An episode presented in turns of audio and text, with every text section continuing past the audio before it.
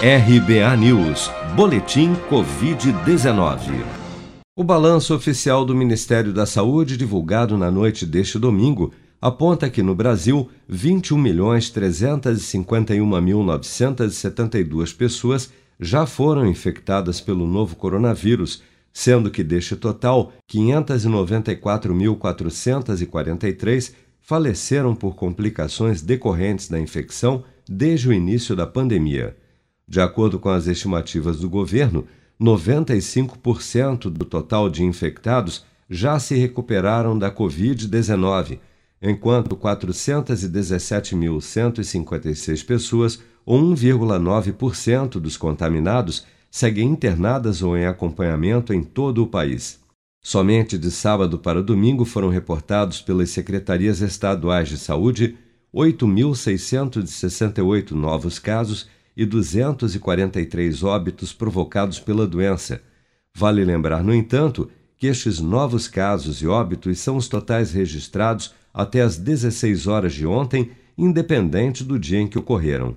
Com exceção do Espírito Santo e do Distrito Federal, que registraram crescimento nas internações no período entre 13 e 20 de agosto, a edição extra do Boletim Observatório Covid-19 Fundação Oswaldo Cruz, publicada na última sexta-feira, reforçou a tendência de queda no indicador de ocupação de leitos de UTI Covid adulto em todo o país.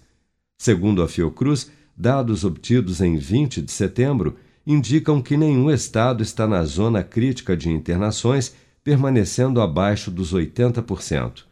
Em audiência na Comissão Externa de Enfrentamento à Covid-19 na Câmara dos Deputados, a médica pneumologista e pesquisadora da Fiocruz, Margarete Dalcomo, defendeu na semana passada a aceleração da imunização de todos os adolescentes de 12 a 17 anos. Nós sabemos que essa faixa etária é responsável pela grande mobilidade social, por carrear uma quantidade, uma carga viral muito grande para familiares, colegas e para a sociedade. Portanto, acho que é uma decisão que não cabe mais discussão. Cabe colocar doses de disponibilidade suficientes para que nós protejamos todos os nossos adolescentes.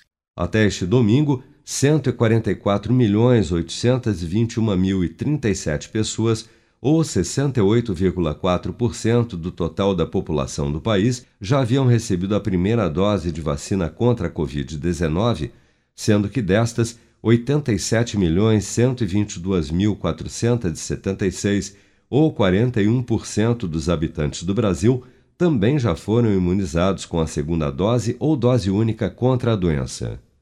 Você está preparado para imprevistos? Em momentos de incerteza como o que estamos passando, contar com uma reserva financeira faz toda a diferença. Se puder, comece aos pouquinhos a fazer uma poupança. Você ganha tranquilidade, segurança e cuida do seu futuro. Procure a agência do Sicredi mais próxima de você e saiba mais. Sicredi, gente que coopera cresce.